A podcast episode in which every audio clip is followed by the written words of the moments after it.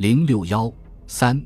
国民政府的武力讨伐和福建事变的失败，福建事变的发生，民府的建立，使蒋介石极为记恨和震怒。他的正统地位绝不允许再出现一个中华共和国，决心不惜采取一切手段，尽快加以消灭，进而集中全力围剿红军。他与汪精卫急忙召开国民党中央政治会议，决议着各军政机关训予处置。务使叛乱克日米平，南京国民政府对福建人民政府进行严厉镇压的决心早已确定，而对其武力讨伐的军事部署则有个酝酿准备的过程。当闽变初起时，蒋汪慌乱，一时拿不出应变之策。蒋甚至终日彷徨，莫知所措，常常自言自语地说：“糟了，糟了。”其内心的苦恼和恐惧是可以想象的。他们害怕因闽变而发生连锁响应，打乱其攘外必先安内的全盘计划；更怕十九路军与中国共产党联合，与红军结成军事联盟；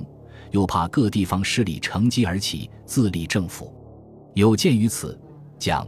汪分别在南昌和南京一唱一和，寻找尽快扑灭闽变的时机和办法。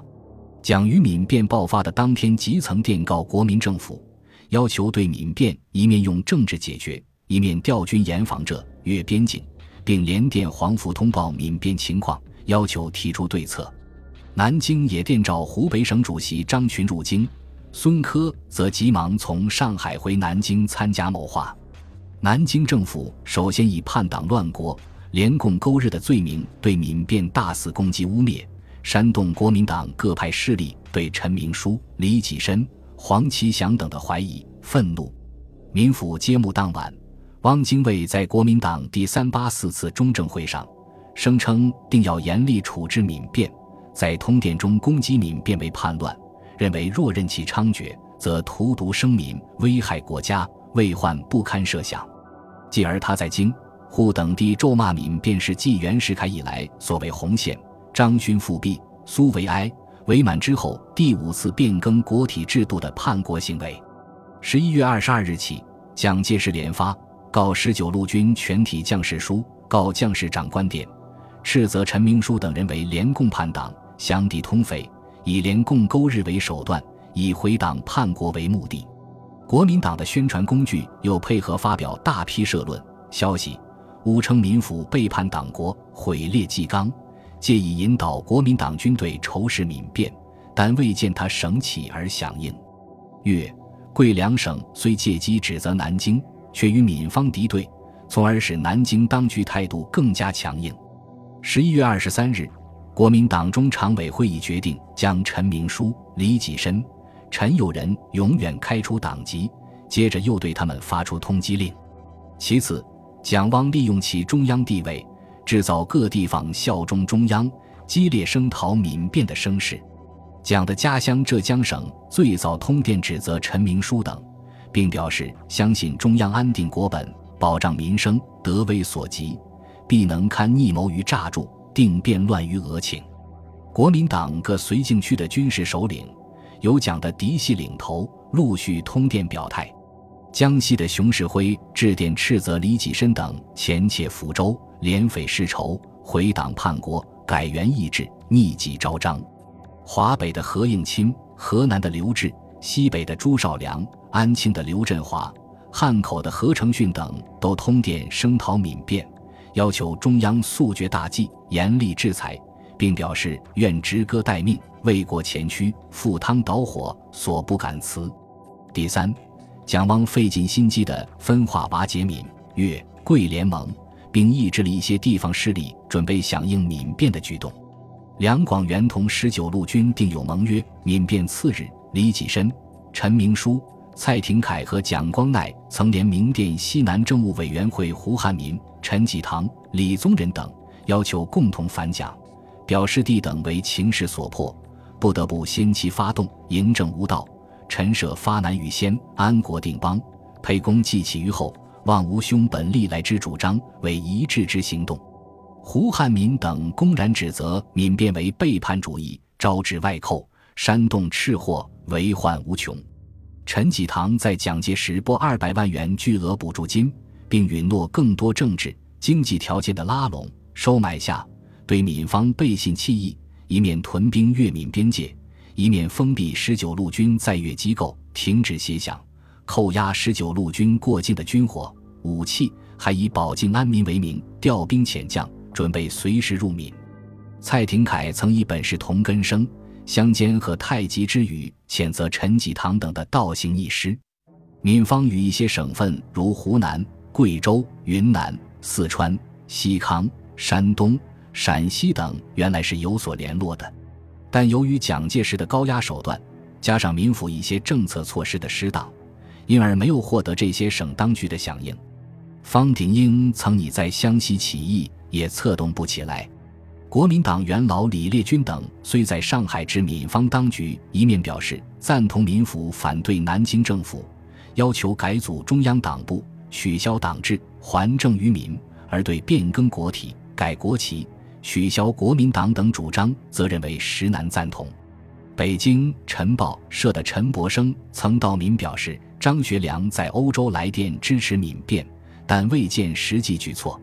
一些代表资产阶级和地方实力派的报纸，如上海《申报》《大晚报》、天津《大公报》《议事报》《北平晨报》等，曾经发表比较公正的评论。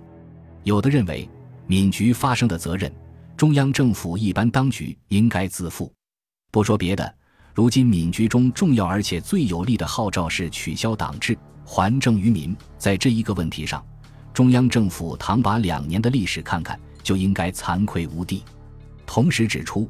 闽方的借以号召的一切原则，武力都不能消灭。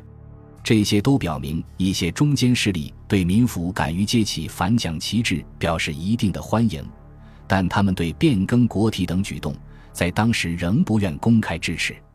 十九路军曾得到广大海外华侨的热烈支持，但在蒋介石的蛊惑下。闽变在华侨中所得到的反应不够热烈，有不少人持消极观望态度，甚至有的表示反对。如新加坡等地的一些华侨曾公开声明，如民府不改正政策，则拒绝对闽经济合作等等。同时，蒋介石派遣大批特务和军事特派员潜入福建和人民革命军内部，进行分化瓦解和破坏工作。收买和策动一些地方实力派和不坚定分子倒戈。此外，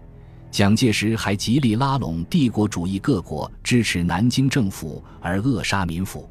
南京政府曾召回各国政府，请求拒绝承认福建人民政府并不给予任何形式的援助。英、美、法等国迅速予以答复，电称对此皆表同情。当时的苏联急于与南京政府发展关系。对闽变也进行指责，《苏消息报》甚至发表评论认为，闽变领导人所宣示之口号无论如何激烈，彼等与中国之真正革命运动绝无共同之点，无非为一种诱取中国民众之企图。福建人民政府成立后，日本大使有即到南京访问汪精卫，声明日本无意援助民变，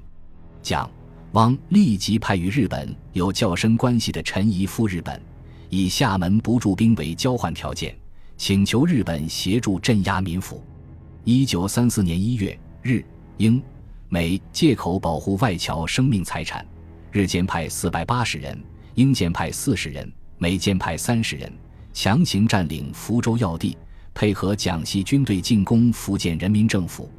当蒋介石对福建大搞政治攻势的同时，不断派飞机袭扰福建重镇，又派军舰封锁福建海面，给民府造成沉重压力。他在南昌根据获得的各方情报和审夺了当时的整个国内形势，认定非迅速扑灭这一事变，将会严重的动摇他的统治地位。蒋介石在与熊式辉、顾祝同、陈诚等紧张谋划后。自任讨逆军总司令，从进攻中央苏区的主力中抽调九个师，又从南京、杭州抽调两个师，合计十一个师，约十五万人的嫡系部队，分三路向福建进攻。他声称：“我们此次讨逆，名义虽不叫剿匪，实际上完全与剿匪一样，尤其是我们要根本剿灭赣南的土匪，非同时剿灭福建方面阶级土匪的叛逆不可。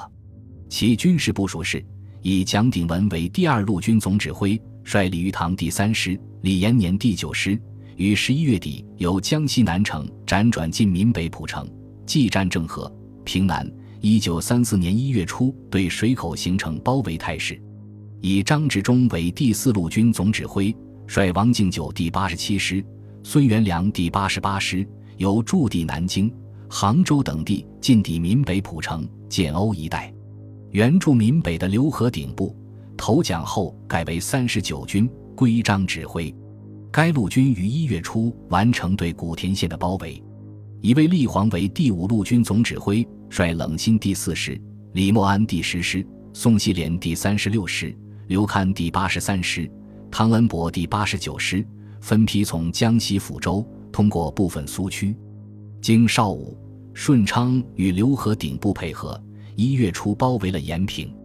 另外，以毛邦初为空军指挥官，集中大部分飞机于浙南、闽北执行侦察、轰炸与战役配合；以陈绍宽为海军指挥官，进行海上的侦察与封锁。